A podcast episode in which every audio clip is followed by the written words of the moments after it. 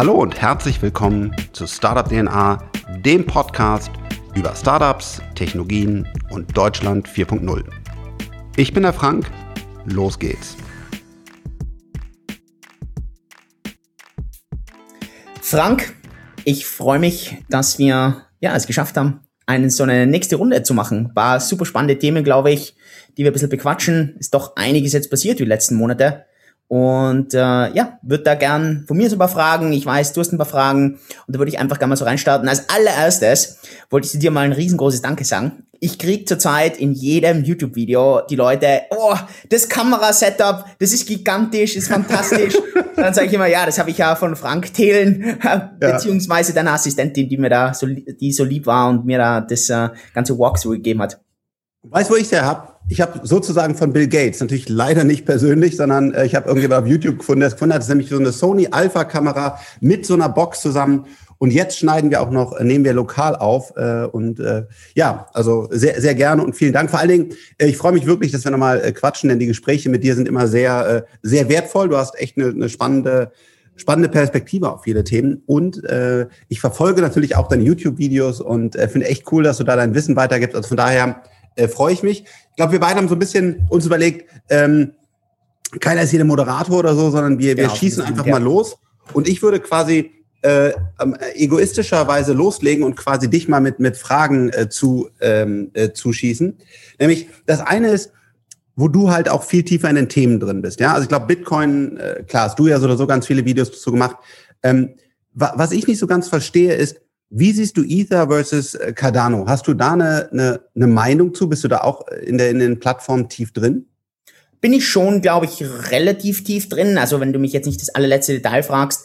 Ähm, wenn man Ethereum mit allen Ethereum-Konkurrenten mal einfach vergleicht, dann muss man mhm. einfach eines sagen, Ethereum ist was das Developer-Ökosystem, das Nutzer-Ökosystem, die, die, das ganze Experimentieren, die ganze Liquidität angeht, das ist meilenweit. Also das ist wirklich, die Leute, die, die lassen sich da oft, glaube ich, so ein bisschen täuschen von dem Hype, was irgendwie mal auf Social Media ist. Das ist ein meilenweiter Unterschied zwischen Ethereum und jeder anderen Plattform. Also ganz egal, ob wir jetzt Cardano sprechen, Polkadot sprechen, selbst die Binance Smart Chain, die ja versucht, da von Ethereum Leute Liquidität, Projekte abzukopieren, das ist meilenweiter Unterschied. Das, das heißt, du sagst, Cardano siehst du gar nicht so, so stark, weil also der, klar, jetzt ist wieder die Währung auf der Plattform, da würde ich dich auch gleich gerne mal was zu fragen, aber ähm, das heißt, du sagst, das ist schon noch ein großer Unterschied und dass die Währung jetzt so stark im, im Wert gestiegen ist, da, da, da machst du ein Fragezeichen dran. Also das ist jetzt nicht, sage ich mal, 20 Prozent von deinen Kryptoassets da drin. Ich halte EDA, also die Währung von, von der Cardano Blockchain, ich halte das in einem marginalen Vergleich im, im Vergleich zu Ethereum. Also Ethereum ist bei mir die drittgrößte Position und die, und ich, ich sage das immer ganz offen, ich habe drei solide große Positionen. Der ganze Rest, das sind vielleicht fünf Prozent vom gesamten Portfolio und da ist ein ganz kleiner Teil wiederum Cardano da ist einfach für mich noch so viele Fragezeichen. Ähm, ich gehöre sicher nicht zu denen, also wenn du aufs, also bei mir auch auf den YouTube-Kanal gehst, in die Kommentare rein, auf, auf Twitter, sagen die Leute immer, Cardano ist eine Ghost Chain, ähm, die einfach nur gehypt ist, da ist ganz viel Vaporware, noch passiert gar nichts drauf und die Faktenlage ist, also nochmal, man muss immer, bei Cardano muss man wahrscheinlich genau dazu sagen, wo man steht. 23. März 2021. Zurzeit basiert auf Cardano wirklich recht wenig. Also es passieren Transaktionen und, und das ist einfach, ich schicke ADA zu dir, aber es passiert nichts, was irgendwie DeFi, was NFT, was Smart Contracts, da passiert nichts. Das heißt, der ganze Anstieg und das alles, das ist einfach extremes Hopium für die Zukunft. Und das ist natürlich ein drastischer Unterschied zu Polkadot, Binance Smart Chain, äh, Ethereum. Ja. ja. Und wenn, wenn du jetzt sagst, bei, bei Ether, also die, ähm, die Währung von, von, der, von der Plattform. Bei Bitcoin ist ja das, das Spannende, was ich ja dann auch sogar irgendwann verstanden habe, äh, dass, äh, dass es begrenzt ist, ja, und dass wenn, wenn sich alle darauf einigen, sagen, hey, wir glauben, das ist der, ja, der Value Store und äh, wir machen Ja, was ist denn jetzt mit deinem Supersound? Ich habe mir gedacht, du kommst jetzt sicher mit deinem Supersound-Pitch von Ethereum. Hast du das mal angeschaut? Nein. Ach so. Also, ja. Ethereum hat, also will ein neues Proposal im Sommer einbringen. Das ist das I, also Ethereum Improvement Proposal, EIP 1559. Und dieses Proposal ist ein Vorschlag, dass man Ether verbrennt. dass wir so eine Art, es, ist, es, es entsteht ein, ein kommunistischer oder sozialistischer äh, Grundakt, wie Transaktionen in die Blockchain integriert werden. Und solange du dieses Minimum an Fee hast, wirst du garantiert integriert aber der große Teil von diesen Fees wird verbrennt und man geht davon aus, dass dieser Teil, der verbrennt wird, mehr ist als wie die neue Menge, die an Ether ausgeschüttet wird. Das heißt, äh, die sagen jetzt, wenn Bitcoin Sound Money ist, dann kann man sagen, dass Ether Ultra Sound Money ist. Da habe ich gleich an dich gedacht und gedacht, wenn wir quatschen, dann äh, ja, entweder wird Frank mir das gleich an den Kopf schmeißen oder sonst äh, ja, werde ich das da kurz auferklären und ja. Nein, also ähm, das, heißt, das wäre ja großartig, ne? weil dann wäre ja wirklich die Ether-Menge begrenzt und damit würden wir, ja, dann, dann wäre das ja wirklich spannend, wenn sich die Plattform weiterhin so durchsetzt und sagen quasi, dass die Blockchain, wo aktive Projekte drauf sind, gemacht wird. Das ist ja nun mal nicht Bitcoin. Bitcoin ist an sich Proof of äh, Work und toll. Und warum? Value Store habe ich auch verstanden, habt ihr mir jetzt alle erklärt, habe ich ja, habe ich auch verstanden und habe ja auch viele Bitcoins. Aber äh, bei, bei Ether zu sagen, das ist dann quasi die aktive Plattform, die ja auch viel aktiver weiterentwickelt wird. Und das ist eben nicht Cardano oder, oder IOTA oder was da alles gibt. Ähm, dann, und dann auch man sagt, der, die Coins werden immer weniger, dann wäre es ja, dann wäre es ja echt spannend. Also dann wäre es ja eine wirkliche Geldanlage. Also ich bin ein ein Ethereum Bull. Ich, ich habe immer diese Hassliebe mit Ethereum, weil halt immer noch so viele Probleme und so viele Fragezeichen sind. Aber ich bin ein Ethereum Bull. Ich bin aber kein Maximalist für irgendeinen Coin. Das heißt, ich glaube an eine Multicoin-Strategie langfristig. Ich glaube, dass Cardano langfristig einen Platz finden wird, dass dass Ethereum seinen Platz finden wird, dass Bitcoin seinen Platz finden wird, dass ganz, ganz, ganz viele Coins ihren Platz finden werden. Die Frage wird einfach nur sein, wie groß. Und ich glaube aber nicht, dass sich hier so ein Winner-Take-it-all-Prinzip wie auf Social Media zum Beispiel entwickeln wird. Einfach aus dem simplen Grund, weil du diese Spezialisten oft teilweise hast. Ganz interessant zum Beispiel, und ich weiß, das Thema NFT haben wir heute auch aufgeschrieben, ein bisschen zum Ideenbouncen auch. Was bei NFTs passiert ist, im Vergleich zu DeFi vor allem, also Decentralized Finance oder was Ethereum, dort haben wir brutal viele Special Purpose Blockchains. Also gerade Wax, ähm, also ganz, ganz, ganz viele Flow. Das sind Blockchains, die wirklich spezifisch nur für das ganze NFT-Thema kreiert worden sind. Und man muss auch sagen, das ist wahrscheinlich auch der Grund, warum NFT äh, über die letzten sechs Monate so durchgestartet ist. Ganz, ganz, ganz anderes ja. Konzept. Ja, ich, ich wollte noch mal eins ich glaube, wir haben jetzt zwei, zwei Zuhörer sozusagen auch hier äh, Communities. Das ist einmal deine, Ne, deine ist, glaube ich, viel, viel tiefer auch in den ganzen Blockchain, Bitcoin und so weiter drin als meine Community. Deswegen vielleicht mehr an, an auch meine gerichtet. Man sieht in so einer, in so einer kurzen äh, Diskussionsrunde ja schon, wie komplex das ist, das wirklich zu verstehen. Also ich glaube, wenn jetzt irgendeiner sagt, ey, supergeiler Coin, den kaufe ich mir, und du fragst ihn dann, okay, wie genau entstehen denn neue Coins? Wie viel Coins gibt es denn? Was läuft, wie viele Projekte laufen denn wirklich auf der Plattform und so weiter. Die Fragen, die, was ich auch sehr schätze, ähm, wo du ein echter Experte bist, sie können ja 99 Prozent wahrscheinlich der, der Coinholder gar nicht beantworten. Also jetzt glaub, würde ich, glaube ich, kann man fairerweise sagen. Und auch ich kann nicht alle beantworten, weil ja, ich habe es verstanden, aber ich kann mich auch nicht jeden Tag mit allen Projekten auseinandersetzen, weil wir halt auch noch viele, viele andere Themen ähm, äh, bedienen. Und da nochmal kurzer Hinweis.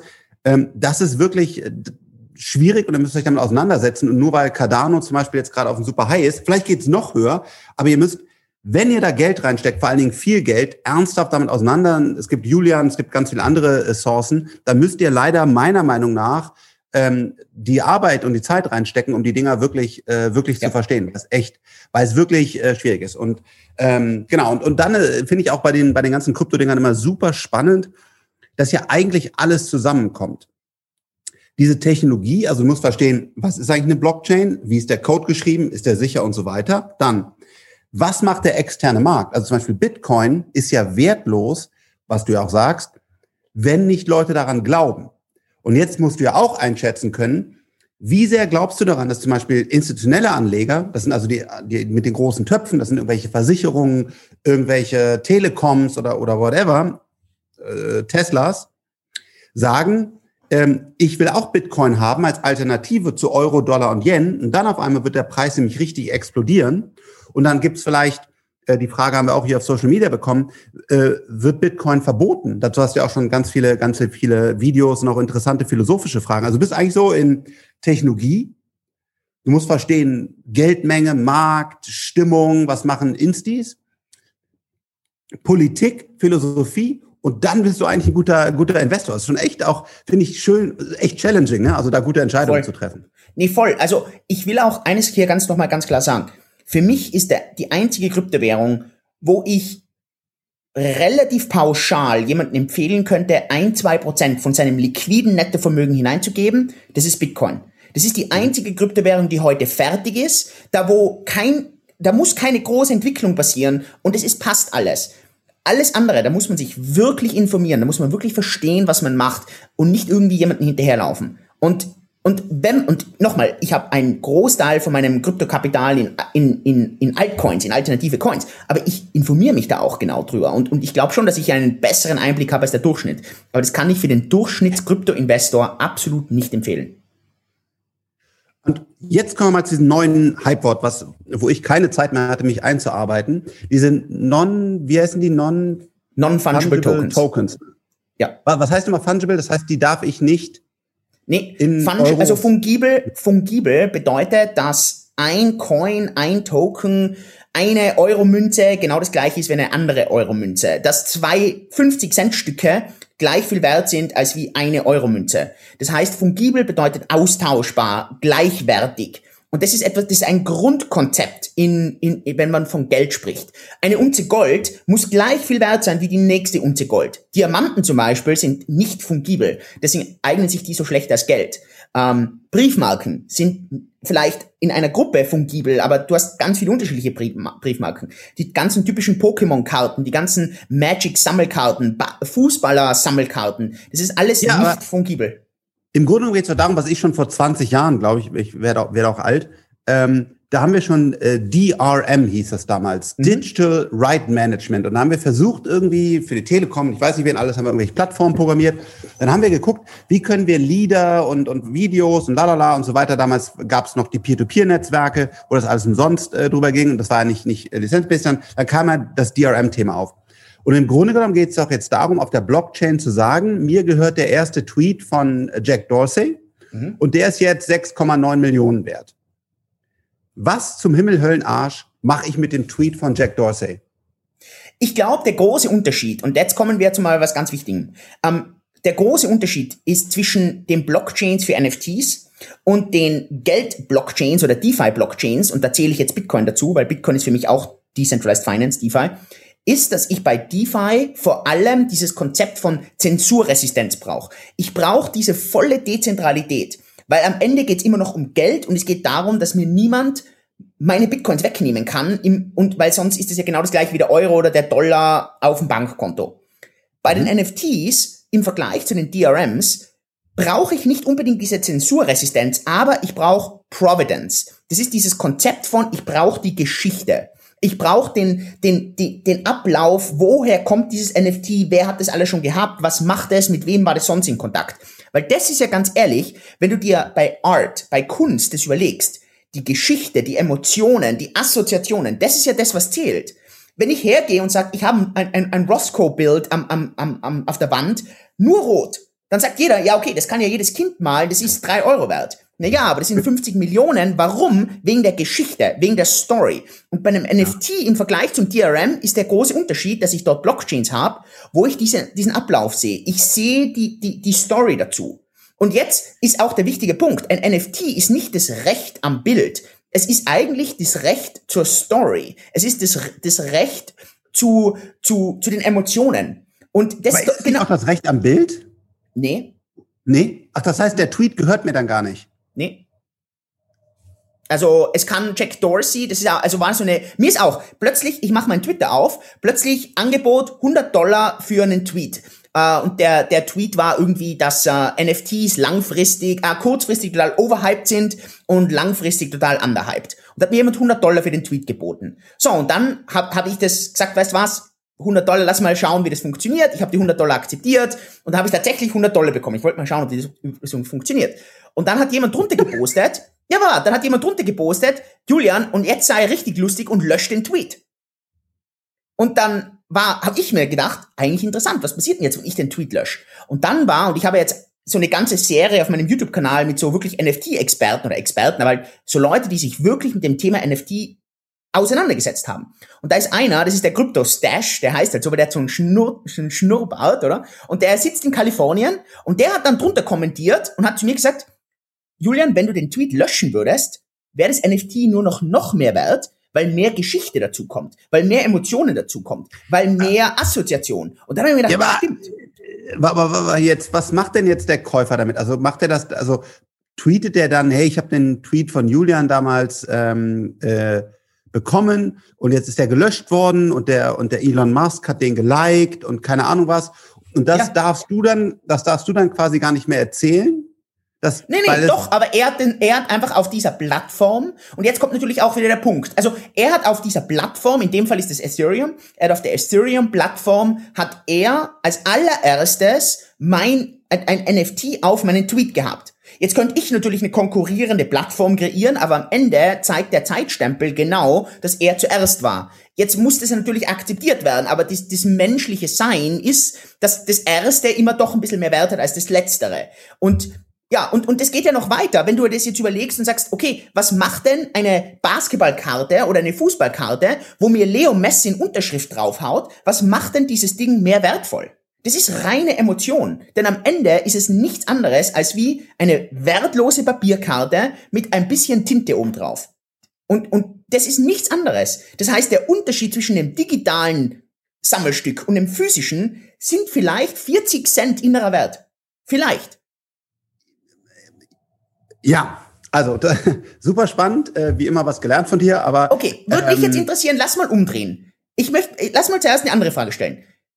Du bist, du investierst in extrem viele Dinge. Wenn alles, glaube ich, was du investierst, alles ist fungibel. Die Aktien fungibel. Äh, ich weiß nicht, ob du in Immobilien investierst, da fängt das Ganze ein bisschen mit dem Non-Fungibel an. Ja, eben, ja. da geht schon los, weil das ist Non-Fungibel. Das heißt eigentlich bei dir alles fungibel. Sammelst du? Hast du Sammelstücke, Kunst, sonst was? Äh, nee, ich habe so ein, so ein, so ein äh, ja, Dings da rumstehen. Aber äh, nee, also überhaupt nicht. Weil, das ist weil, absolut essentiell. Ich merke das total. Sobald du mit den Leuten redest, die was, das, die was, die haben eine ganz andere Assoziation. Die, genau, für, für die ist Wert genau. was ganz anderes. Genau. Ich habe früher, als mein, mein, meine erste Firma verkauft habe, dann äh, hat man sich auch eine Zeit lang irgendwie toll gefühlt, war vielleicht auch ein bisschen jung. Dann hast du irgendwie so ein Porsche gekauft. Gerade gerade eben hat einer äh, von unseren Gründern, der auch seine erste Firma verkauft hat, einen Turbo 911S oder irgendwas da gekauft. Also ich habe das auch gemacht und dann habe ich mir auch mal so so Patek Philippe, so das sind so ganz teure Uhren und da musst du irgendwie zehn Stück kaufen, damit du dann die nächste für eine Million kaufen darfst und all so ein Blödsinn. Ehrlich, das interessiert mich einfach ein Scheiß. Ich will ja, ja, aber ist so. Frank, also, der Parade. Non-NFT-Investor. ja, okay, gut. Jetzt hast du mir geholfen. Hast du verstanden, warum? Weil, weißt du, ich will immer die neueste, die kann jetzt mein, äh, glaube ich, ähm, Oxygen, äh, also Luft, äh, ja. also wie viel Air habe ich da drin, ja.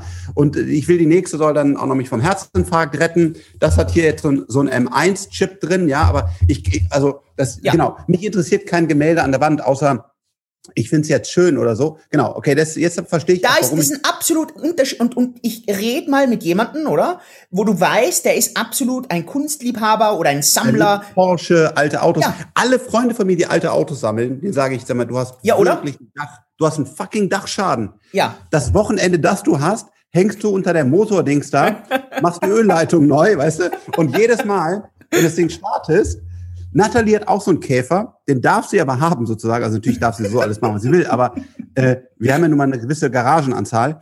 Und äh, weil, klar, weil sie da wirklich emotional dran hängt und da verstehe ich auch total 100% die Geschichte dahinter. Aber im Grunde genommen hasse ich das, weil jedes Mal, wenn wir den starten wollen, haben wir einen Herzinfarkt und gucken, ob das Auto angeht. Also das halt genau auch mit Kunstwerken, wenn ich mir irgendwie so ein Dali oder ich kenne die auch alle gar nicht, da hinhänge und irgendeiner auf einer Party haut da ein Bier drüber, äh, dann bin ich auch echt schlecht gelaunt, ja. Also und ja, außer ja, es also, ist natürlich eine super berühmte Person, weil dann ist es plötzlich noch mehr. ja. ja, aber schau, okay. So, und jetzt kommt das Interessante. So, jetzt erzähle ich dir das super Interessante. Ich glaube, ja. dass es zurzeit auf der Blockchain oder im ganzen Blockchain-Ökosystem gab es zwei große Investment-Trends so bisher. Das eine ist der ganze DeFi-Bereich, das ist alles fungibel, das ganze Geld, Wert und so weiter. Und das andere ist das non-fungible, dieses NFT-Thema zurzeit, das Sammelstück-Thema. Und jetzt siehst du zurzeit dieser ganze Trend, weil jetzt kommt ja zum ersten Mal dieses NFT-Thema richtig hoch. Und jetzt merkst du, wie sich die Investoren extrem auseinandersplitten. Jetzt hast du plötzlich so die Leute, die extrem die Sammler sind. Ich sehe das bei uns in Singapur. Du, ich habe diese Woche und letzte Woche fast jeden Tag ein Mittagessen mit unglaublich reichen Leuten, die irgendwie bei sich zu Hause die 50 Millionen Dollar Paintings haben und jetzt irgendwie verstehen wollen, wie kriegen sie jetzt da irgendwie ihre Hände rein. Der 69 Millionen Dollar Bibelkäufer, der sitzt hier. Der, was das für 69 Millionen gekauft hat, das ist ein Singapurer. Oh, sorry, was hat der gekauft? 69 Millionen? Der hat, ein, der hat ein digitales Bild, das gibt's physisch nicht. Das ist von einem Artist, der davor überhaupt nicht bekannt war. Den hat vor dem ganzen NFT-Hype niemand hat den gekannt. Also niemand, aber wenige Leute. Er heißt People und zwar nicht People wie die Leute, sondern B-E-E-P-L-E. -E. Und er hat ein, eine Collage verkauft von 5000 kleinen Bildern, die er über die letzten 13 Jahre gemahlen hat. Komplett unbekannt und hat auf Christie's für 69 Millionen US-Dollar dieses digitale Bild verkauft. 69 Millionen. Der Käufer sitzt hier in Singapur. Mhm. So, so. Äh, I'm lost, ja. okay. Ja, okay, aber der, ja. Aber was glaubt er denn, dass er damit einen Wert erhält oder sagt er einfach, ich habe keine Ahnung, was 100 Milliarden und ja, ich will jetzt ich einfach versuch, mal zeigen? Ich versuche mich mit ihm zu treffen und eigentlich versuche ich, also ich bin mit ihm in Kontakt, aber ich möchte eigentlich mit dem ich, ein, ein, ein, ein, ein YouTube Live oder sowas machen. Pass auf, ich bin ja, genau, ich bin ja älter und die neuen, diese NFTs, so verstehe ich nicht mehr. Aber hier dieses Smartphone, das habe ich sozusagen mit, mit aufgebaut. Ja, und wir, wir haben die ersten Apps geschrieben und keine Ahnung was. Und damals gab es eine App, wahre Geschichte, die hieß I Am Rich. Mhm. Und die hatte den maximalen Preis des App Stores, und das waren 9.000 Dollar, 9, also irgendwie knapp 10.000 Dollar. Und dann konntest du die quasi runterladen und hattest dann so ein Icon hier drauf, wo, wo drauf stand halt, genau, also I'm rich. Und das haben auch irgendwie 100 Leute gekauft. Und das ist ja natürlich auch nachher das, der verrückte Kram, dass Leute einfach so, ja, so viel Geld haben, dass sie sich halt einfach, genau, scheißegal, äh, ich kaufe mir jetzt für 69, weil wahrscheinlich dann sogar das Marketing sich wieder lohnt, weil der Käufer jetzt auch noch berühmter wird und dann, genau. Aber ja, ich muss sagen, klar, ich versuche immer zu lernen und das ist auch eine der wichtigsten Eigenschaften. Schau, was ich, lass mich ganz kurz den Gedanken fertig sagen. Und zwar, es, es trennt sich jetzt hier die Investoren, das merke ich. Die einen, die total in diese NFTs selbst investieren versuchen und die anderen, die in die Plattformen für die NFTs investieren. Und ich glaube zum Beispiel, dass du der Plattform-Investor wärst. Genau gleich wie ich. Genau ja. gleich wie ich. Ich investiere auch nicht in die NFTs, ich investiere auch in die Plattformen. Weil ich ja. das ja auch nicht bin. Ich sammle ja auch nichts. Ja, genau. Aber okay, jetzt verstehe ich das ein bisschen mehr. Okay. Und ja, und dann ist halt die Frage, genau, war, warum ist der alte Porsche oder Ferrari, weil nur zwei Stück gebaut wurden, irgendwie 10 Millionen wert oder so? Das interessiert mich auch nicht. Da frage ich mich auch, sag mal, habt ihr einen Schaden? Wie könnt ihr für diese Kiste, die nur jedes dritte Mal anspringt, irgendwie 10 Millionen zahlen? Aber genau, okay, verstanden. Das heißt, das ist jetzt wirklich die Frage, wer, wer ist der, ja, wer ist der Sammler und wer der. Okay, lass mich mal ein Beispiel bringen, äh, wo ich, wo ich dich vielleicht emotional am, am Haken habe. Was ist, wenn du von Elon Musk, keine Ahnung, seinen allerersten Tweet als NFT haben könntest? Und der kostet 100.000 Euro. Das ist der allererste, den er auf Twitter gepostet hat. Und Frank Thelen wäre der Besitzer des allerersten Tweets von Frank, äh, von, von Elon Musk. Nein, würde ich nicht kaufen. Was Wirklich? ich kaufen würde ist, was ich kaufen würde, ist, äh, ihn nochmal zu treffen, ja? Also dann zu sagen, pass auf, äh, Mittagessen eine Stunde, 100.000 okay. Gekauft. Ja, okay, ja. aber das ist was anderes, weil dann hast ja. du einen klaren Nutzen. Der andere, ja. das ist ja eher emotional, sentimental. Hier hast du einen ganz, ganz, ganz anderen Nutzen. Das ich kann das, aber das muss ich ja sagen. Also mittlerweile sind ja viele Leute, die ja genauso die NFTs anbieten. Aber das ist ja, finde ich, nicht, also das ist ja nicht ein wirkliches NFT, ehrlicherweise. Ja, ja, ja. Okay. Äh, cool, wieder, wieder viel. Sag mal, wie siehst du das, was ich ganz spannend fand äh, mit dem mit dem Marktcrash, dass dass einige gesagt haben, Frank, also die wissen ja, ich bin total bullish auf Tesla und Square und da da da und habe da auch echt ja investiere da auch eher progressiv und dann haben die gesagt, ja, Frank, pass auf, es gab auch mal eine Tech-Zeit bei Amazon, da sind die richtig hochgeschossen, 99. Danach waren die aber zehn Jahre lang quasi tot und jetzt sind sie natürlich wieder viel, viel mehr wert. Kann es nicht sein, dass äh, deine ganzen Space Companies, dein Tesla, dein Square und so weiter, was ja schon auch eine Bewertung hat, die in die Zukunft schaut, also ne, wenn man jetzt sagt, reiner, reiner Gewinn haben, also haben die Unternehmen das nicht.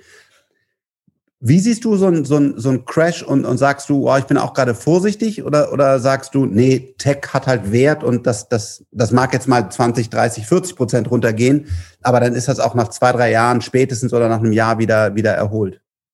Also ich weiß nicht, ob ich der, ich glaube, Aktienexperte bist mehr du. Ähm, ich bin da sicher, keine Ahnung, würde mich eher auch deine Meinung ein bisschen interessieren. Ich habe, also ich habe jetzt nichts verkauft. Ähm, ich bin in den ähnlichen Firmen drin wie du. Ich glaube, da ist mein Mindset sehr ähnlich. Ähm, ich, ich hätte Cash auf der Seitenlinie, also wenn es runtergeht, freue ich mich, ist okay, aber ich bin jetzt nicht jemand, der jetzt irgendwie Gewinne mitnimmt. Aber ich bin da sicher, wahrscheinlich nicht der Richtige. Also vielleicht kennst du dich, was ist denn deine Meinung? Also meine Meinung ist, ähm, dass es überhaupt nicht der Fall ist. Also jemand, der mich darauf angesprochen hat, ist ein sehr erfahrener Börsenmensch, der aber vielleicht auch etwas älter ist ähm, von, von, seiner, von seiner Denke her etwas vorsichtiger. Ähm, aber ich fand das spannend. Das ist schon mal einfach, muss ich auch sagen, hatte ich jetzt so direkt nicht, nicht mhm. plastisch. Also bei Space Companies würde das jetzt vom, vom ersten Ding mehr Sinn für mich machen, weil eigentlich bei den anderen sollte der Product Market Fit viel schneller da sein. Und ich glaube, der Grund, warum das früher bei Amazon nicht so gut funktioniert hat, war, war der Product, der Product Market Fit war noch nicht ganz klar. Dieses Online-Bezahlen, das schnelle Liefern, das war einfach noch nicht da. Und plötzlich kam das Online-Bezahlen, kam das ganze Online-Liefern und dann ging das total schnell. Und ich glaube, dass ja. das bei den Space Companies vielleicht jetzt auch noch, weil da tue ich mir, bist du in Space Companies investiert? Ja, so ein bisschen im Public Market, aber vor allem im Private Market haben wir eine, eine Satellitenfirma, äh, die heißt Endurosat und da bauen wir äh, Nanosats. Ah, krass. Ja, aber sehr viele auch. Also echt eine ganz, ganz tolle Firma. Und äh, ja, Space, muss ich sagen, war für mich auch, auch echt immer noch so ein, so ein, äh, ja, so ein schwieriges Thema, sage ich gleich was zu. Also ich bin bei dir, nämlich, ich glaube, der Product Market Fit ist jetzt viel früher da. Ja. Plus, also einerseits so, so ein, ja, nehmen wir wieder Posterchild Tesla. Ähm, die bauen jetzt einfach irgendwann Autos. Also die, die bauen halt noch in Indien und, und, und also Nähe Berlin und so ihre, ihre Gigafactories. Dann hauen die da ihre äh, Autos äh, mit dem Megacasting raus und ihre Batterien und so. Also ich glaube, die, die produzieren jetzt einfach irgendwann richtig viel Autos und werden das auch hochprofitabel tun und das schon in zwei, drei Jahren. Deswegen glaube ich das nicht. Das ist eine. Das andere ist, ich glaube, die Geschichte hat gelernt, weil damals war es ja was Neues und dann wussten die Leute einfach echt erstmal nicht mehr, ist dieses Internet ernsthaft, bleibt das da?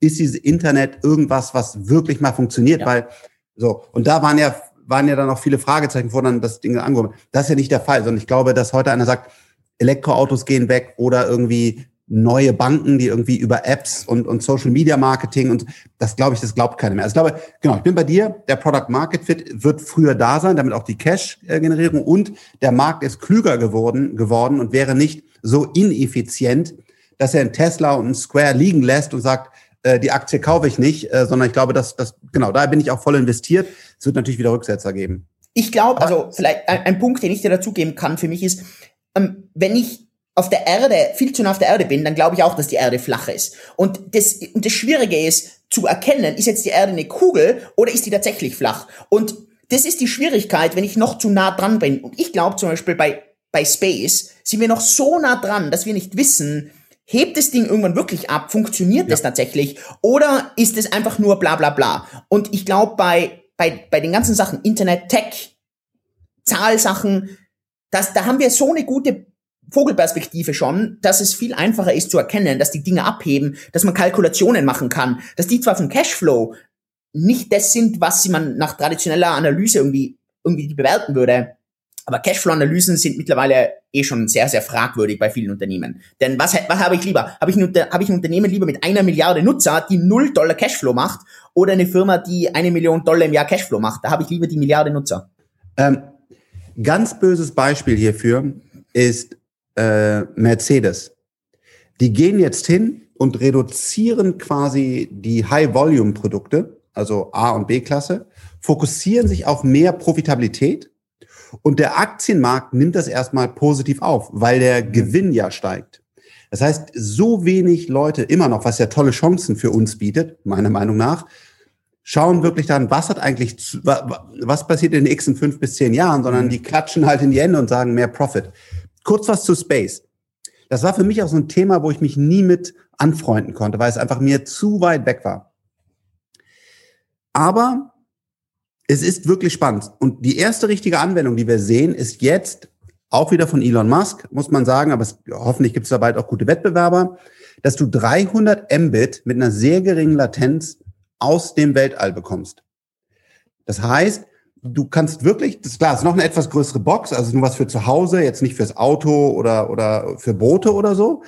Aber du kannst dir zu Hause da an, an, an, es gibt ja auch viele Stellen, entweder hast du zum Beispiel noch gar kein äh, Glasfaser liegen. Also es gibt äh, viele Häuser, die sind noch mit 16 Mbit angebunden. Und natürlich, wenn, wenn, wir haben äh, ein zweites Zuhause in Spanien, das ist ein bisschen mehr auf dem Land, da, also da, da habe ich halt fast gar kein Internet. Du, dadurch, dass aus Space kommt, ja, hast du es ja wirklich an jedem Punkt der Welt und auf einmal hast du echt 300 Mbit und kannst Netflix streamen und so weiter. Und das kommt aus dieser Space-Technologie. Werden wir irgendwann auf einem anderen Planeten leben, weiß ich nicht, aber genau, deswegen kann man da eher sagen, die können mal runterfallen, die Aktien, wie so ein Amazon damals und zehn Jahre klein bleiben, finde ich eine, ähm, finde ich eine gute, gute Sache. Ich wollte aber noch einmal in dein Experten-Thema äh, reingehen und zwar, Du hast mir neulich erklärt, dass man Bitcoins beleihen kann. Und das wollte ich nochmal verstehen, dass du quasi das nochmal für, für, für die Laien sozusagen erklärst. Was ist das Geschäftsmodell dahinter? Also das Geschäftsmodell äh, von, von welcher Seite? Der, was sich die Bitcoins leiht oder der sich die Bitcoin, der die Bitcoin verleiht? Ehrlich gesagt, von beiden Seiten fände ich total okay. spannend. Also wie, warum funktioniert der Scheiß? Also warum, warum, warum kriegt man acht Prozent oder whatever auf seine Bitcoins? Okay, also das Ganze ist nichts Einzigartiges auf, auf Bitcoin, sondern das passiert in, in öffentlich, in Public Markets auch. Also wenn du äh, Tesla-Aktien kannst du auch verleihen. Ähm, warum? Also warum würdest du die verleihen? Du brauchst zum Beispiel Shortseller und die Shortseller brauchen die Aktien, weil die müssen sie sich leihen, damit sie sie verkaufen können und danach billiger nachkaufen können. Die kaufen die Aktie nicht, ähm, weil das wäre ja absoluter Wahnsinn. Dann haben sie ja den Verlust. Die leihen sich die, damit sie sie verkaufen können. Und äh, zum Beispiel das, das ganze Short-Selling bei Bitcoin funktioniert genau gleich. Das heißt, ähm, Tauschbörsen, du kannst zum Beispiel auf kraken.com gehen, ich kann dir danach auch den Link schicken, da können wir es unter das Videos reingeben. Kraken ist da super transparent. Die verlangen, glaube ich, 40 oder 45 Prozent von den Shortsellern bei ihnen auf der Plattform. Das heißt, wenn du auf der Plattform Bitcoin shortsellen willst, also du, also für die Leute, die nicht wissen, was das heißt, du wettest darauf, dass der Bitcoin-Preis runtergeht, dann musst du dir die Bitcoins aber zuerst ausleihen. Und die musst du von irgendjemandem leihen. Und da verlangt Kraken 45 Prozent. Das heißt, Kraken hat eine Marge von 45 Prozent, wenn du denen Bitcoins leist. Ähm, und genau, und da deren typische Ticket Sizes, also das macht Kraken, das machen alle großen Plattformen, Binance, Kraken, äh, Bitfinex, Bitmax und wie sie alle heißen. Und die wollen halt normalerweise Ticket Sizes von mindestens 10 Millionen US-Dollar aufwärts. So, und jetzt äh, ist es für den Retail, also für den Otto-Normal-Investor ist es nicht möglich, dass die jetzt denen 10 Millionen Dollar an Bitcoin leihen. Aber es gibt halt Aggregatoren, also in Deutschland sehr bekannt ist Bitwala in Berlin, äh, wir bei Cake DeFi in Singapur, ähm, BlockFi in New York, ähm, die machen nichts anderes. Also ich, ehrlicherweise, ich weiß nicht genau, was Bitwala für ein Geschäftskonzept hat. Ich will es nur dazu sagen. Ich weiß auch nicht hundertprozentig, was das Geschäftskonzept von BlockFi ist. Ich ich, ich nehme es jetzt einfach mal so an, aber bitte, ich weiß es nicht und ich will auch nicht dafür gerade stehen, falls dein Geschäftskonzept ein anderes ist. Ich nehme die nur als Beispiel der Fairness halber, dass ich jetzt nicht nur meine Firma erwähne. Ähm, aber bei Cake ist das Geschäftsmodell, dass wir die äh, Bitcoin von unseren Endkunden bekommen, auch Ether. Wir bündeln die zusammen und geben die dann in Ticket Sizes bei Bitcoin 10 Millionen Dollar, bei Ether sind es 2,5 Millionen Dollar an diese großen Partner weiter. Wir bekommen einen Prozentsatz ähm, ja. schneiden uns was raus und geben den Rest dann an den Kunden weiter. Und was passiert mit den, mit den Bitcoins? Also reich, reicht dir quasi die Option zu sagen, ich habe die Bitcoin und kann sie dir geben oder muss ich wirklich auch meine Keys sozusagen an euch rausgeben? Nee, du musst uns die Bitcoins geben. Ähm, zurzeit können wir noch nicht. Das ist aber etwas, das haben wir jetzt, also mittlerweile sind wir so groß, dass wir das erzwingen können. Das war ein langer, langes Ziel von uns, ähm, dass wir das, dass wir die Partner zwingen können, äh, zu signieren, wie, dass diese Bitcoins da sind und dass unsere Anleger die Bitcoins komplett transparent sehen, aber auch sehen, dass sie nur als Kollateral da liegen und dass die nicht verspekuliert werden. Das Problem war, wir, das also heißt, wir blockst das die dann quasi. Das heißt, du gehst hin und ja. sagst, ich habe die jetzt bei eToro oder bei genau. wo auch immer ich die habe in meiner Wallet und dann habt ihr wollt ihr Partner anbinden, wo dann quasi quasi das verpfändet wird und dann kann ich zwar, kann ich die einfach in meiner Wallet behalten, aber die bekommen halt so ein Häkchen oder so, wo drin steht, darfst du jetzt zwölf Monate nicht verkaufen. Ja, bei uns sind es 28 Tage immer, genau. Krass. Und dann bekomme ich, ja, weil für dich ist das natürlich dann Daily Business, aber für mich klingt das erstmal äh, verrückt. Das heißt, eigentlich. Ja, wir bieten zum Beispiel, wir bieten zwischen 5 und 12 Prozent. Das hängt von der Performance auch vom Bitcoin ab. Das hängt davon ab. Also am Ende ist es Angebot und Nachfrage. Umso mehr Leute äh, Short sellen wollen, umso mehr Nachfrage, umso bessere Renditen bekommen wir und umso mehr können wir auch weitergeben. Ähm, und deswegen 5 bis 12 Prozent pro Jahr ist das annualized. Genau, also aber das im Worst Case ja 5 Prozent, im Best Case 12 Prozent. Aber das heißt ja eigentlich, wenn ich meine Bitcoin lange halten will, gibt es eigentlich keinen Grund und die Liquidität nicht brauche, gibt es eigentlich keinen Grund, das nicht zu tun. Genau, ähm, man muss also der Transparenz fairer halber sagen, du hast natürlich dann immer noch einen zusätzlichen Partner, der zwar institutionell ist und alles passt, aber es ist ein zusätzlicher Risikopartner, das muss man fairerweise dazu sagen. Ähm, für mich äh, kommt da nicht denn, wirklich ein... Es sei denn, ihr kommt in diese, in diese Kombination rein und sagt, ihr könnt das quasi auf meinem Wallet so hinterlegen, dass es natürlich. dort bleibt? Dann Na, natürlich. Ähm, das Problem ist einfach immer, ähm, gerade im Kryptobereich sind immer Hacks. Ähm, jeder von uns macht, also arbeitet mit, also wir arbeiten mit BitGo zusammen. Das ist der größte äh, institutional Partner für das Ganze. Also wir haben da eine Versicherung, die ist auf 100 Millionen. Also das ist also es, es ist institutional grade. Jeder bietet es gleich an, aber das heißt nicht, dass ich jetzt jemandem sagen kann, es ist 0,0% Risiko. Also es ist immer noch was da. Und natürlich, sobald du einen extra Partner reintust, ist, kommt irgendwas oben drauf. Ist es 0,1%, ist es 1%? Das ist halt unmöglich für jemanden zu wissen. Ähm, ja, und das Zweite ist immer eine steuerliche Frage. Ähm, da gibt's die unterschiedlichsten Aussagen, Annahmen und so weiter inwieweit es steuerlich sich was verändert, da bin ich kein Experte, aber da würde ich halt einfach empfehlen, wenn man das mit signifikanten Mengen macht, dass man das steuerlich abklärt. Ja, okay. Aber ansonsten Krass. stimme ich dir voll zu. Also wie gesagt, bei mir ist ein großer Teil von meinen Bitcoins ist, ist verliehen. Ich habe die steuerliche Thematik in Singapur nicht und äh, für mich ist das ein absoluter No-Brainer. Ja, okay. Ja, also klar, für dich dann Daily Business, äh, für mich, äh, also genau, man sieht wieder, wie, wie groß das Universum ist und was man dann denkt man schon, okay, jetzt machst du Bitcoin, dann kannst du die Bitcoin kannst du noch verleihen, kannst noch mehr, mehr Rendite mit äh, generieren. Das ist natürlich ein sehr, äh, sehr spannender We Weg. Ähm, was wollen wir noch bequatschen?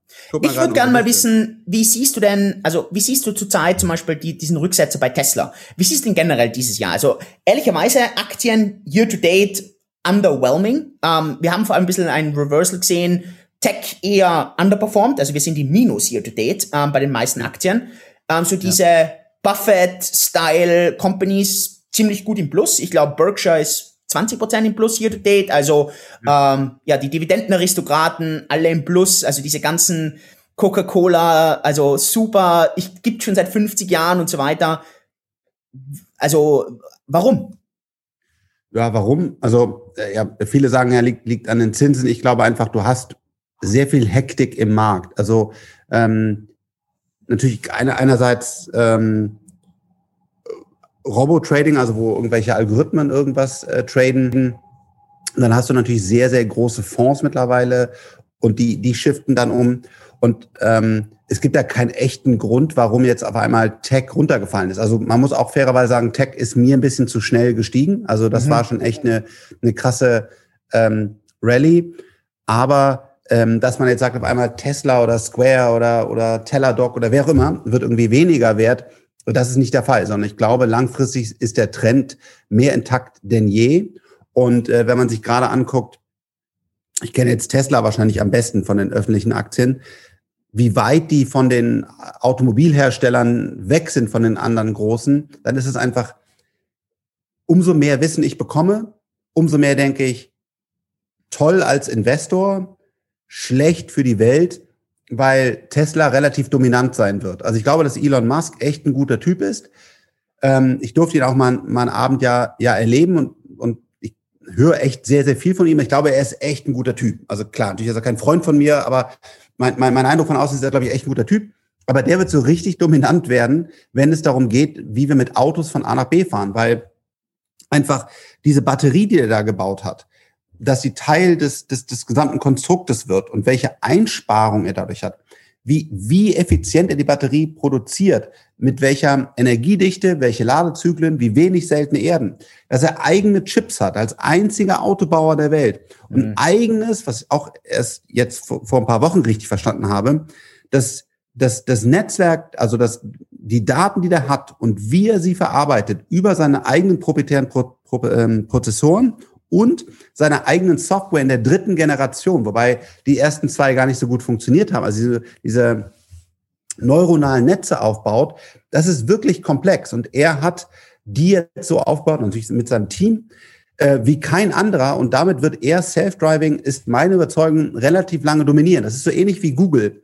Äh, wer hat die alle angegriffen? Microsoft, ich weiß nicht was, Milliarden draufgeworfen. Google ist einfach, die haben einen so guten Start gehabt von der Algorithmik her und wurden dann mit jeder Suchanfrage, die wir gestellt haben und wie wir dann darauf reagiert haben und immer geklickt besser. haben, immer besser. Uns kommt kein Apple, kein, kein Microsoft dagegen an, bis sie wieder den nächsten Generationssprung haben und zum Beispiel Algorithmen auf Quantencomputer laufen lassen. Ich glaube, so lang sind mein Gefühl, wird keiner erstmal an Suche rankommen, an die Suche von, von Google. Und ich sehe das jetzt bei Tesla in der Automobilbranche und die ist noch größer als, als die Suchbranche.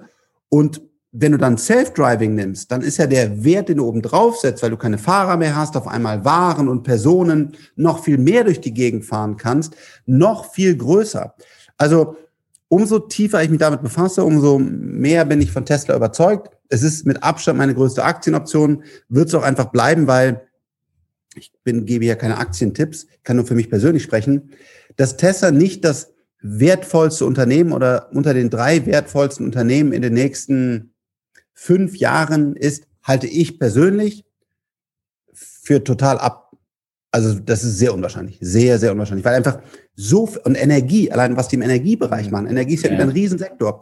Und umso mehr ich mich da reinlese und verstehe und versuche, die großen Trends zu verstehen, ähm, umso überzeugter bin ich. Das heißt, ja, es gab ein, gab ein Dings zurück, ich habe wieder gekauft, die restliche Liquidität ich hatte noch reingeschoben. Und es kann auch, Tesla kann auch 50 Prozent fallen. Das muss man auch, es geht ganz, ja. ganz schnell, weil da ist halt keine Substanz, die man heute greifen kann. Ne? Also mhm. zum Beispiel eine Deutsche Telekom AG wird nicht fallen, glaube ich. Also zumindest nicht stark. Oder eine Apple. Eine Apple kann mal, was kann Apple fallen? 15 Prozent ist wahrscheinlich schon fast ja, so krass. Ne? Vielleicht mhm. so. Was ist denn mit Apple? Hältst du, hältst du Apple? Weil die wollen ja auch Self-Driving und so weiter. Oder ist das für dich viel zu langweilig? Nee, ja, ich habe Apple, Apple, als so, als jetzt dieser Crash war, so, also Crash, so immer relativ, da ist, glaube ich, auch Apple zehn Prozent runtergegangen oder, oder Amazon oder sowas. Da habe ich die nochmal gekauft. Also Amazon habe ich gekauft. Facebook äh, ist meiner Meinung nach von diesen Giganten der, der attraktivste in den USA. Wirklich? wirklich den den, den finde ich zum Beispiel unattraktivsten. Warum? Das würde mich interessieren. Ja, die, die, die sind halt, wenn du die Bewertung anguckst und wie viel Geld die drucken und wie viel Geld die auch noch in Zukunft drucken werden, ähm, dann ist das schon eine Aktie, die, die total fundamental unterbewertet ist. Ich mag aber nicht unbedingt, was sie tun. Also ähm, ich habe den Mark Zuckerberg nur, nur einmal sehr kurz getroffen und ich glaube insgesamt echt noch, er ist ein guter Typ. Mhm. Aber wie sich das dann alles zusammengespielt hat mit der Manipulation und so, ich glaube, die er nicht bösartig gemacht hat, das finde ich eigentlich scheiße. Deswegen habe ich wirklich nur einen kleinen Facebook-Anteil, weil ich die, weil das Unternehmen nicht cool finde. Aber wenn du überlegst, wie viel Geld die noch drucken werden, wenn die ihre ganzen Hebelchen umsetzen, dann, dann ist diese Aktie einfach unterbewertet. Und also mir geht es bei Facebook nicht mal so um das Moralische. Das ist in, in dem Fall sehe ich das jetzt nicht so krass, dass wir jetzt zum Beispiel, dass ich nicht in Tabakfirmen investiere. Das mache ich nicht. Aber zum Beispiel jetzt Facebook, da, da tue ich mir so schwer. Das, das Businessmodell ist so eindimensional. Das ist, ich weiß nicht, ich sehe das so riskant. Da, da, das ist so also, eindimensional. Weißt du, Apple, Amazon, äh, Google, die stehen auf 38 Beine mittlerweile. Ja, okay, ja, fair point. Also aber die haben halt ein ganz gutes Business. Also da, das ja, ja, man, das läuft wie geschmiert zurzeit, ja. Genau, also, die haben noch nichts gemacht. Ne? Also sie haben noch kein, kein Payment und kein Commerce in WhatsApp eingebaut, äh, bei, bei Instagram. Also die, die haben noch keine Kreditkarte rausgegeben oder die haben noch nicht gesagt, kauf jetzt mal Bitcoin. Ich, also die könnten ja einfach mit diesen, die haben halt die User, die haben halt wirklich die User mhm. über die ganze Plattform. Ne? Jetzt Virtual Realities, für die natürlich neu, da haben die ja sehr früh in Oculus äh, gekauft. Mhm. Ähm, die werden, die werden, also ja, also ist jetzt auch nicht meine, also meine, meine Lieblingsaktie, aber ich glaube einfach, wenn man ähnlich Dropbox, weil die sind jetzt wieder stark gestiegen, wobei auch noch, die haben auch noch Luft. Wenn du Dropbox einfach dieses Software as a Service Modell, was, was ich halt früher gemacht habe, dir anguckst, ist Dropbox meiner Meinung nach auch unterbewertet. Ähm, ja, und also es gibt, gibt, glaube ich, viele, viele attraktive Aktien habe ich gehalten und ich werde langfristig, glaube ich, einfach daran, wenn du, wenn du, wenn du die, Tesla und so, das werden, die werden noch mal 5x oder 6x machen. Und deswegen glaube ich da, ähm, glaube ich da langfristig dran. Wie viel Kapi frisches Kapital geht bei dir zurzeit in Marketable Equity, also Public Markets und äh, Venture Markets? Also wie viel, wie, wie sieht da der Vergleich ja. zurzeit aus? Ähm, also mehr Liquidität geht in den Private Market, weil es einfach mein Job ist und wir hier keine äh, Limited Partner haben. Also wir haben keine Leute, die in Fund investieren, sondern das ist zum großen Teil unser Geld. Wir haben zwei Freunde, die mit dabei sind, aber ähm, genau und auch im großen Teil, also ja, unser Geld. Und ähm, da brauche ich Liquidität, weil wir machen dann, wir haben das zwar so gebaut, dass wir auch so nicht alles auf ein Konto gelegt haben, sondern immer, wenn wir neue Investments machen, äh, schießen alle Partner dann das Geld, ähm, das Geld da rein. Aber da, genau, dafür brauche ich die Liquidität und äh, vor allen Dingen auch mein Vermögen, ähm, was ich ja sehr, sehr äh, schön fand, auch dass du deins da offengelegt hast und so. Ich glaube, das ist echt super, dass man über Geld sprechen kann und vor allen Dingen, wie du das erzählst. Ähm, mein Vermögen liegt halt zu, äh, boah, keine Ahnung, 95 Prozent oder sowas halt im Privatmarkt, weil natürlich unsere Startups teilweise sehr, sehr werthaltig geworden sind und wir da ja dann noch auch irgendwas zwischen im schlimmsten Fall fünf bis 20 Prozent noch dran halten. Und wenn auf einmal ein Unternehmen halt eine Milliarde wert wird oder auch noch mehr, dann hast du halt einen sehr hohen, ähm, sehr hohen Hebel. Und den Public-Bereich, das ist quasi, sind auch ein paar Millionen, aber ähm, das ist quasi genau das, das, wo ich quasi Spielgeld habe, was, was ich jetzt in der Liquidität gerade nicht für das äh, Venture Capital Geschäft äh, brauche. Und das, genau, das, das habe ich dann halt, ja, investiere ich da. Und profitiere natürlich von dem Research, den wir im, äh, auch im, äh, äh, im Private Market machen, weil wir natürlich zum Beispiel äh, viele Partner, auch wie so ein Facebook und so, halt einfach äh, sehr, sehr gut kennen, ja. Weil wir einfach da äh, verstehen ja, wie agieren die mit unseren Startups, wir wissen, was bringen die für neue Technologien und so, wir verstehen halt die Unternehmen sehr gut. Wie hat sich denn bei dir beziehungsweise bei euch jetzt am Modus operandi was geändert mit den Startups? Also wie, wie pitchen die jetzt bei euch? Wie findet ihr die? Hat sich da etwas geändert? Findest du, hat sich das gebessert, verschlechtert? Freust du dich, wenn irgendwie irgendwann mal wieder eine Post-Covid-Zeit kommt? Oder sagst du, nö, eigentlich eh geil, ich kann alles von zu Hause aus machen, muss weniger reisen? Also also erstmal, wir haben uns als Team entwickelt. Wir haben das ja quasi mal zu zweit äh, mit Marc Sieberger als Hobby äh, gestartet, haben dann eine, Million auf so ein Konto gelegt und gesagt, hey, die wollen wir zurückgeben. Dann haben wir halt Wunderlist, MyTaxi und so weiter ganz erfolgreich gemacht. Dann haben wir nochmal selber gegründet und äh, ähm, mit, mit Du, der Dokumenten-App, das haben wir dann gegen die Wand gesetzt und so weiter. Und irgendwann haben wir dann gesagt, okay, jetzt machen wir das als Vollzeitjob. Und dann haben wir uns umbenannt in Freigeist, dann haben wir erstmal auch noch Software gemacht und noch ähm, so Food-Startups aus die Hülle der Löwen. Und dann haben wir vor so drei, vier Jahren gesagt, jetzt machen wir nur noch Deep Tech. Also so, und das war ein großer Shift. Damit haben wir auch das Team äh, ausgebaut. Und seitdem müssen wir sehr spezifisch nach Startups suchen. Weil alles, was du, oder nicht alles, aber vieles, was du an Bewerbung reinkommst, egal mhm. wie oft du das sagst, ist halt ein Energy Drink, äh, mhm. irgendwie äh, Multimedia Marketing, keine Ahnung was. Du sagst, ich suche Quantencomputer, Hyperloops, fliegende Autos, la la. Das kannst du halt hunderttausendmal sagen. Die Leute schicken dir halt trotzdem den Mega Energy Drink und sagen, hey Frank, du kennst doch den Edeka-Chef, äh, willst du das nicht machen? Und ähm, genau, deswegen müssen wir da sehr in die Unis reingehen und so da und, und, und das, das machen. Und, ähm, und wir haben einen sehr guten, glaube ich, mittlerweile echt Prozess, wo wir dann tiefgreifend verstehen, was sind die großen Themen, wo müssen wir in welche Uni und so weiter reingehen, um dann da die Talente zu finden. Und dann machen wir so zwei, maximal drei Deals und die betreuen wir dann sehr, sehr intensiv in diesen Technologien. Also echte AI, Satelliten, Raketen, Quantencomputer und so weiter. Und ähm, ja, das, das machen wir jetzt seit so zwei, drei Jahren sehr konsequent. Und Covid hat bei uns jetzt kein Riesenloch, also wir hatten das letzte, das beste Jahr letztes Jahr, also weil halt einfach Technologie, wir haben zum Beispiel Sequoia Capital, was ein sehr, sehr angesehener Investor ist bei uns, äh, äh, sehr früh reingeholt in Unternehmen, wo wir einen sehr großen Stake haben, was wir mit aufgebaut haben. Also wir hatten tolle, auch echt tolle, tolle Investments und die Startups haben sich sehr gut entwickelt. Das heißt, es war für uns überhaupt kein Problem. Für mich menschlich vermisse ich den Kontakt zu den, zu den Foundern, weil es ist was anderes, hm. Äh, ob, ob du schon mal zusammengesessen hast oder nicht. Nimm uns beide. Ja. Wir beide haben eine andere emotionale Verbindung. Also mhm. jetzt meine Meinung kannst du gerne auch ja, anders sehen. Ja, ja, klar. Weil wir uns schon mal getroffen ja, haben. Essen und so weiter, klar. Am Essen, wir waren mit unseren Frauen essen. Ja. Weißt du, wie, So, und wenn, egal was Natürlich. du für ein guter Typ bist, ja, ja. wenn wir jetzt über Video sprechen, wir beide haben dadurch, dass wir über Video uns in die Augen gucken, eine andere tiefer gehende Verbindung als Leute, die man nur über Video kennengelernt hat. Klar. Ist meine Überzeugung. Mag falsch ja, sein, ist meine Überzeugung. Na, hundertprozentig. Ach, hundertprozentig. Und, ja. und das ist schon scheiße, ne? Weil, weil, weil du willst einen Gründer auch gut kennen, weil also äh, A, um eine gute Investmententscheidung zu treffen, aber B auch einfach, um, um zu merken, der Daniel, der Peter, die Julia ja. ist jetzt gerade unter Stress. Das habe ich, weißt du, und deswegen glaube ich, ist das nicht gut. Also ich glaube, wir zehren da gerade eine Menge von unserer, von unserer Vergangenheit und ich hoffe, dass, dass, genau, dass wir das bald ändern und ähm, klar, wir müssen testen, wir müssen impfen und da ist auch die Performance der, der deutschen Regierung leider, finde ich einfach nicht gut, was sie da machen. Ähm, genau, man kann, ich bin jetzt auch überhaupt gar kein Covid-Leugner, um es auch total klar zu stellen. Das ist eine riesen Herausforderung, aber wir müssen die Balance halten. Wir sind auch noch Menschen und, und, und, und wie kann man progressiver durch Technologie, mutiges Impfen, nicht immer alles zu gucken, kriegst du wirklich nur der 80-Jährige, was ich auch toll finde, aber besser alle als, als, aber toll reguliert und nur die richtigen, aber dafür haben es viel zu wenige bekommen und so. Also, wie kann man progressiver zu einer Welt zurückfinden, wo sich Menschen wieder begegnen können? Das ist für mich schon ein wichtiges Thema. Lässt du dich impfen? Äh, nee, weil, äh, weil ich es hatte.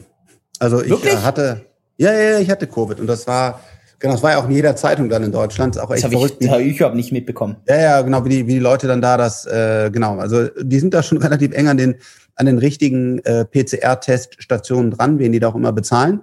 Ähm, dann habe ich erst den, den Test bekommen, dass ich positiv bin und zwei Stunden später hat von einem großen Medienhaus äh, jemand angerufen. Ne, genau. ehrlich? Ja, das ist, äh, genau. Ich meine, ich würde das sonst immer gehen, äh, wenn da immer steht, Dieter Bohlen hat Covid und der hat Covid. Ich weiß nicht, ob Dieter, aber du siehst ja, ja jeden Tag irgendwo in den großen Zeitungen oder Medien, RTL, Gala, Was? Bild. Das ist. Äh, die haben die, ist, die haben die richtigen Leute dort. Ja, ja, ja genau. Das ist echt krass. Also echt dann angerufen. Ja, so. und Nathalie hat ihn auch. Äh, nee, die hat ihn witzigerweise nicht. Jetzt kann man sagen, wir haben keine gute Beziehung mehr. Das äh, war. Genau, muss, muss, muss sie mal fragen. Frank nur mehr im Office. Frank macht einen auf Elon hier. Ja, schläft im Office. Ja.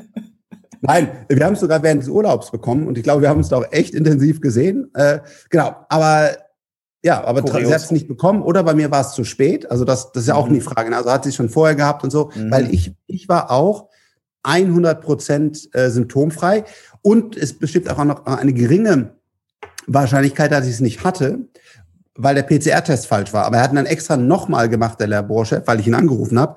Aber kann trotzdem natürlich noch sehr, sehr geringe äh, Chance sein. Und ich habe keine Antikörper bis jetzt. Aber 40 Prozent der Patienten haben keine Antikörper. Also dieser, dieser Virus ist echt, äh, äh, ja, komm, ja, ist einfach echt kompliziert. Aber ja, also es, aber deswegen ich freue ich freue mich, wenn wir wieder zurückkommen, weil ich glaube an die Menschen. Wir investieren hier in Menschen, in Personen und das, das, äh, das fehlt mir gerade sehr. Ähm, lass uns, lass uns ein bisschen zum Ende kommen. Ich glaube, so eine Stunde ist doch perfekt. Ja. Ähm, vielleicht so eine kurze Rapid Fire Round. Ähm, wenn wir jetzt von heute schauen, ähm, Bitcoin steht bei, also ich stelle dich, ich stelle stell dir so ein paar random questions und ja. so eine Rapid Fire Round. Also Bitcoin steht ungefähr bei 55.000, Bitcoin, äh, Ethereum ist jetzt ungefähr bei 1.600, Was denkst du von heute bis Jahresende? Das ist jetzt natürlich nicht so ein langer Zeitraum, neun Monate circa. Was wäre das, also was ist das bessere Investment? Und das heißt jetzt nicht unbedingt die bessere Rendite, sondern was ist das bessere Investment für dich? Ähm, äh, also erstens, wenn du mich fragst, ähm, wo sollte man jetzt vielleicht investieren? Also keiner von uns ist hier beratend tätig oder gibt gerade Ratschläge, aber ich glaube, sichere Investment, Investment wäre Bitcoin, weil ich glaube, dass die Institutionellen da jetzt draufspringen und damit mhm. wird der Preis hochgehen. Passiert das in sechs, sieben Monaten? Wahrscheinlich. Passiert das in drei, vier Jahren mit einer sehr hohen Wahrscheinlichkeit. Ähm, ich glaube, ich finde nach wie vor, und so haben wir uns mal vor einigen Jahren kennengelernt, wo ich sehr stark gegen den Bitcoin war.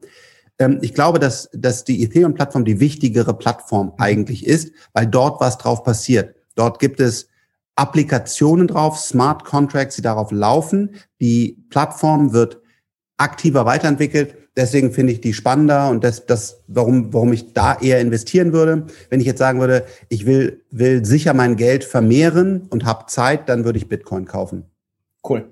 Von den ganzen. Ich glaube, Bitcoin geht auch, ich glaube, Bitcoin, da bist du eigentlich besser, aber ich glaube, Bitcoin kann auch durchaus 200, 300, 400.000 wert werden, weil wenn die Nachfrage steigt auf einmal und die, und die Leute das vom Balance Sheet, also da Bitcoin kaufen, wie so ein Tesla oder so, dann, wenn, wenn du da so ein paar Kalkulationen machst, dann geht der Preis echt hoch. Was ich nicht weiß, ob das passiert, aber ich ja. glaube, dass, da kann noch echt viel passieren. Von den ganzen Bereichen, von denen du immer redest, also den ganzen Zukunftsbereichen, wenn du nur einen einzigen Bereich hättest, in den du dort investieren könntest, was wäre der eine Bereich? Wenn du dich wirklich, wenn du sagen müsstest, ich muss jetzt einen, einen, einen rauspicken. Sorry, auch wieder zwei Antworten.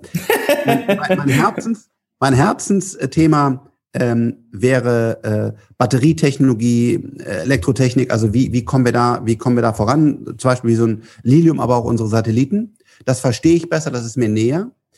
Wenn du mich fragst, wo ist die meiste Rendite und wo ist auch das Wichtigere vorankommt für die Menschheit, dann ist es Biologie. Davon habe ich aber leider mhm. wenig Ahnung. Wir bauen hier gerade ein, ein Team in dem Bereich auf. Ähm, wenn du siehst, was äh, CRISPR-Cas9, ähm, ja. was, was diese ganzen äh, neuen Möglichkeiten schaffen, wo du durch hohe Computing Power auf einmal unseren quasi unseren Körper entschlüsseln und, und wieder die richtigen Dinge. Ich glaube ernsthaft, Krebs ist mega komplex, aber wir werden Teile von Krebs, also gewisse Krebssorten werden wir heilen. Ähm, wir werden Blindheit äh, nehmen können. Wir werden also viele Themen. Und da bin ich leider nicht gut. Da muss ich, also werde ich auch nie mehr gut werden. Ich werde da ein gutes Team aufbauen, hoffentlich.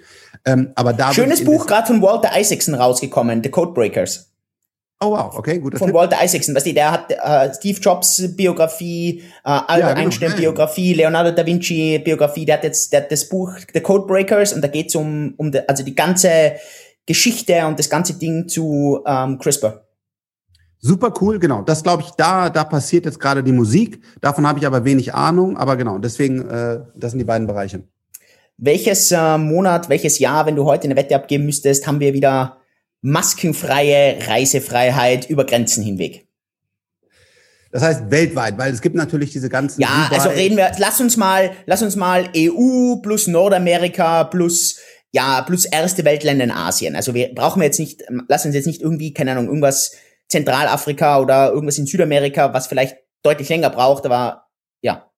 Tja, ist eine gute Frage. Ähm, also die erste Frage ist mal, wann wäre die heutige also maskenfreie und und und grenzenfreies Reisen. Genau, genau. Zweite Frage. Das eine ist, wann würde quasi das Covid, was wir heute kennen, äh, besiegt sein? Da würde ich sagen, das wird im Oktober oder sowas der Fall sein. Also weil wir einfach jetzt irgendwann mal mit den Impfungen durchstarten. Es werden immer mehr zugelassen. Immer mehr Länder sind fertig und können dann sogar der EU, unfassbar, äh, ihre, ihre Dinger geben. Das heißt, ich glaube, Oktober oder so werden wir, werden wir da durch sein und dann kann man reisen. Dann ist die große Frage, gibt es eine neue Mutation, die dann doch mhm. wieder ein Problem ist und dann hast du ein Thema. Aber ich bin jetzt mal positiv, ich sage, ähm, äh, im Oktober, aber ich glaube noch nicht in Sommerferien. Äh, aber es ist wirklich schwer vorhersagen. Also bitte darauf gar nichts machen mit diesen. Nein, nein, ja, also bitte. Weil also, nicht jetzt einer sagt, ich kaufe jetzt Aktien. Der Frank nee, hat nee. gesagt, im Oktober. Nee, ich gebe jetzt mal das pessimistische Gegenbeispiel. Und das pessimistische Gegenbeispiel ist hier unser Premier hier in Singapur, der wirklich bis jetzt spot on mit seinen Vorhersagen war. Also die sind hier echt ziemlich krass. Der redet von drei Jahren. Wow, und warum? Weil er sagt, diese ganzen Mutationen, er sagt, es wird wie eine Grippe, die jedes Jahr wieder neu geimpft werden muss, wieder neue Sachen, wir kommen nicht hinterher. Ähm, und, und also nochmal, der war, also ich weiß noch genau, wie der vor im Sommer davon geredet hat, dass, also bitte, man braucht 2020 keine Reisetätigkeiten planen, es wird weltweit zu einem Kollaps kommen. Und dann denke ich mir so, was für ein, was für ein Spinner. Das, also, das ist wieder Singapur. Die versuchen hier jeden wieder runterzudrücken und vorsichtig zu sein. Jetzt sitze ich da und denke mir, oh mein Gott, ich kann, also ich habe jetzt einen Freund gehabt, der ist jetzt nach Italien geflogen und sagt, hey, das ist absolut unglaublich, oder? Und ja, also wie ist das eigentlich da bei euch? Ja, wir haben Wie gar nichts. Ja, gar nichts. Also wir haben wirklich, wir haben null, null, null Cases. Es gibt, also ich ja, aber bin, darfst du rausgehen? Hast du ja, ja, ich habe ich hab nichts. Ich kann alles. Ich kann hier, es ist alles offen. Es, hier herinnen in Singapur, du hast Maskenpflicht überall, aber ich kann ja. alles. Ich, also du, ich hab in, in Singapur habe ich keinen Lebensunterschied außer die Maske im Vergleich von vor einem Jahr oder eineinhalb Jahren. Null, kein Unterschied. Wir haben keine Cases hier. Ich bin kein einziges Mal noch getestet worden. Du kannst dich hier nicht mal testen lassen. Es gibt keine Cases. Und das ist nicht, weil die, die nicht testen, sondern es ist, weil es keine Cases gibt. Es ist, die Grenze aber, ist zu. Ah, aber dürfte ich denn dich besuchen kommen? Ja, da hast du zwei Wochen im Gefängnis Quarantäne. Aber wirklich, im Gefängnis. Also das ist nicht so, ja, Quarantäne zu Hause, sondern bist du im Gefängnis. Das ist krass, die sind knallhart. Und da fischen ja, die auch, also da testen die alles, also was alles, was reinkommt, muss ich testen lassen. Die finden hier am Tag ungefähr 30 bis 40 Cases, die was über die Grenze, halt, also an der Grenze sind. Ja. Zwei Wochen Quarantäne muss jeder, ohne Ausnahme. Selbst die Diplomaten, muss ich mir vorstellen, selbst die Diplomaten, ich kenne den, die österreichischen Wirtschaftsabgeordneten, österreichischen ja. Wirtschaftsdelegierten hier total gut. Und selbst der sagt, hey, er ist Diplomat. Und der muss praktisch ins Gefängnis. Zwei Wochen. Krass. Ja, aber das Singapur also, sagt entweder das oder Persona non grata. krass. Also, es gibt doch Wege anders, das zu machen als Deutschland und ähm, ja, aber, ja. Was man weiß nie, was besser ist. Also ja. Nee, nee, nee, ja, es ist Frank, es war mir wieder ein Volksfest. Danke. Super, super, super schön. Ähm, ja, für, für die genau. Leute, die das bei mir schauen, ähm, was sind bei dir die Hauptkanäle? Haben wir davor eh gesprochen? TikTok, ne? Du bist ja ein TikTok-Star mittlerweile. Genau, äh, ich bin ein TikTok-Megastar. Nein, also äh, TikTok ist wichtig für die neue Generation. Meine Hauptkanäle sind äh, LinkedIn und ich versuche meinen YouTube-Kanal aufzubauen, äh, ja. aber da bin ich noch sehr, sehr klein. Cool. Bei dir? Ja. Was ist denn, genau, für Leute, die es auf meinen Kanälen schauen, bei dir ist YouTube das Stärkste, ne? Ja, YouTube, ähm, Twitter und interessanterweise mittlerweile auch LinkedIn wird immer stärker. Ja. Okay. Aber Twitter, also Twitter ist mein Hauptkanal, ehrlicherweise. Und halt YouTube einfach von der Audience, aber Twitter ist halt, ja. Aber das ist halt ja. so kryptomäßig, ja. Gut. Cool. Also, Julian, vielen, vielen Dank. Danke, liebe Grüße. ciao. ciao.